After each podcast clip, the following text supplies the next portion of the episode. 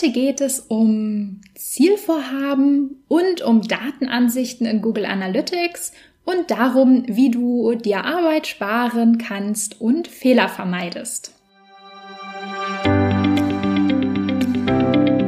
Ich bin Maria-Lena Matysek, Analytics-Freak und Gründerin vom Analytics Boost Camp. Möchtest du das volle Potenzial der Daten nutzen und dein Online-Marketing auf die Erfolgsspur bringen? Möchtest du wissen, was für dich und deine Kunden wirklich funktioniert und datengetrieben optimieren? Möchtest du glücklichere Kunden und mehr Umsatz mit deiner Webseite? Dann bist du hier richtig. Hallo und herzlich willkommen in der Analytics Sprechstunde. Ich komme gerade wieder frisch aus einem Zoom Meeting mit ähm, mit einem Marketing-Team mit, äh, mit meinen Kunden. Und ähm, in diesem Meeting haben wir ähm, ganz, ganz viel intensiv, tatsächlich über eine Stunde, ähm, die gesamte Account-Struktur in Google Analytics diskutiert, reflektiert, ähm, so ein bisschen auseinandergenommen. Also uns gefragt, was ja, was macht Sinn, in eine Property zu senden? Was sollte in eine Datenansicht gesendet werden? Und in dieser ganzen Diskussion, in dem, in, ja, während wir so ein bisschen darüber gesprochen haben, was einfach Sinn macht und wie man es in Zukunft besser machen könnte, ähm, hat eine ähm, Marketingmanagerin die Frage gestellt, wie das eigentlich mit den Zielvorhaben ist und ob sie eigentlich alle ihre Zielvorhaben händisch in jeder Datenansicht definieren muss. Also vielleicht zum Hintergrund, das Setup ist tatsächlich relativ groß und die Webseite hat ähm, unterschiedliche Subdomains und ähm, demzufolge gibt es viele Datenansichten. Um das kurz zu machen, weil das darüber wollte ich gerade gar nicht reden, also über die Accountstruktur, sondern vor allem über die Zielvorhaben. Ähm, es gibt sehr viele Datenansichten und in der ganzen Setup-Weiterentwicklung ähm, überlegen Sie auch, was, wann, was und wann braucht man ähm, neue Datenansichten, die, ja, wann sollten neue erstellt werden? Und in dem Zusammenhang kam halt auch die Frage auf, was macht man mit den Zielvorhaben? Und erstmal vielleicht vorweg, die Frage oder sich darüber Gedanken zu machen, ist wirklich mega wichtig. Ich kann es nicht oft genug sagen. Zielvorhaben sind mit das wichtigste Feature oder das Wichtigste, was man in Google Analytics an Daten braucht. Ohne Zielvorhaben beziehungsweise ohne Conversion, also wenn du einen Shop hast und die Transaktionen trackst, auch alles fein.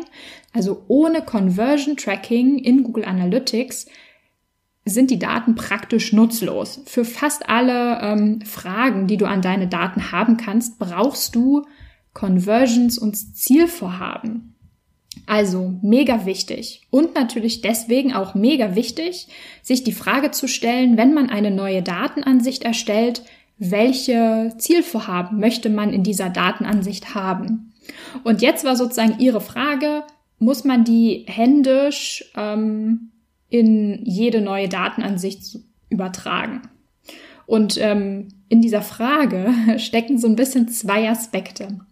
Die erste Frage ist, oder der erste Aspekt in dieser Frage ist sozusagen, muss man die in jede Datenansicht übertragen?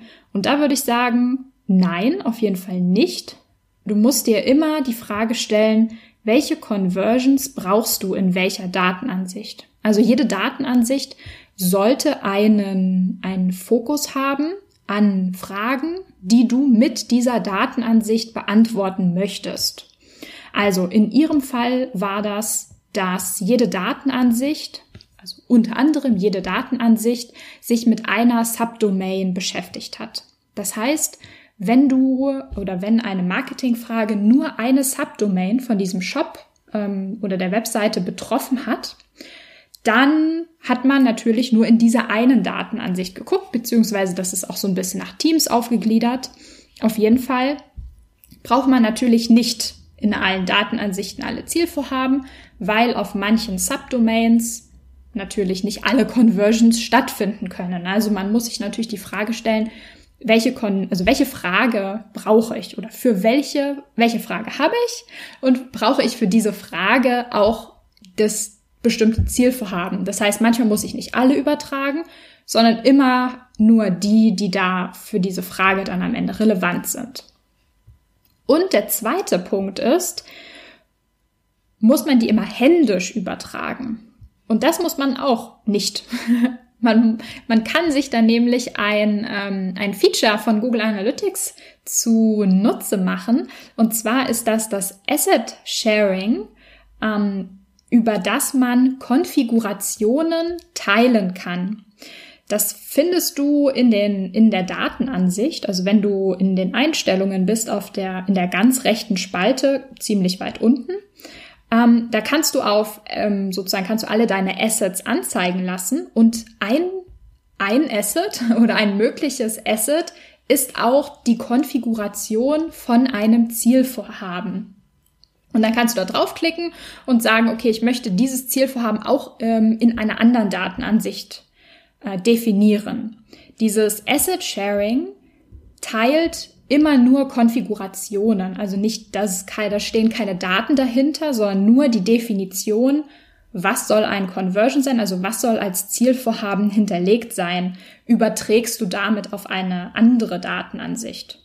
Und das hat auf der einen Seite den Vorteil, dass ähm, bestimmte Konfigurationen, also irgendwie eine Definition von einem Zielvorhaben, zum Teil auch ein bisschen komplexer sein kann.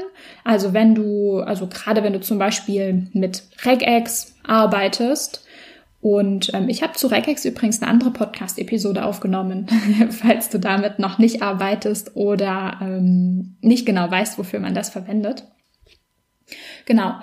Also gerade komplexere Definitionen sind natürlich total ähm, nützlich, wenn man die nicht händisch übertragen muss, weil da kann, können natürlich immer irgendwie Copy-and-Paste-Fehler oder sowas passieren oder man verliert den Überblick, wenn man irgendwie 20 Zielvorhaben übertragen möchte.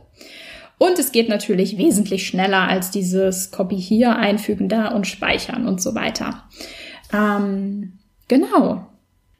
Ja, war eine Frage, die mir heute gestellt wurde und ich dachte, ich ähm, bringe sie einfach mal mit in diese Episode und hoffe, dass ich dir damit die Arbeit in, in Zukunft ein kleines bisschen äh, vereinfachen konnte. Ja, ich würde sagen, das war's doch schon wieder.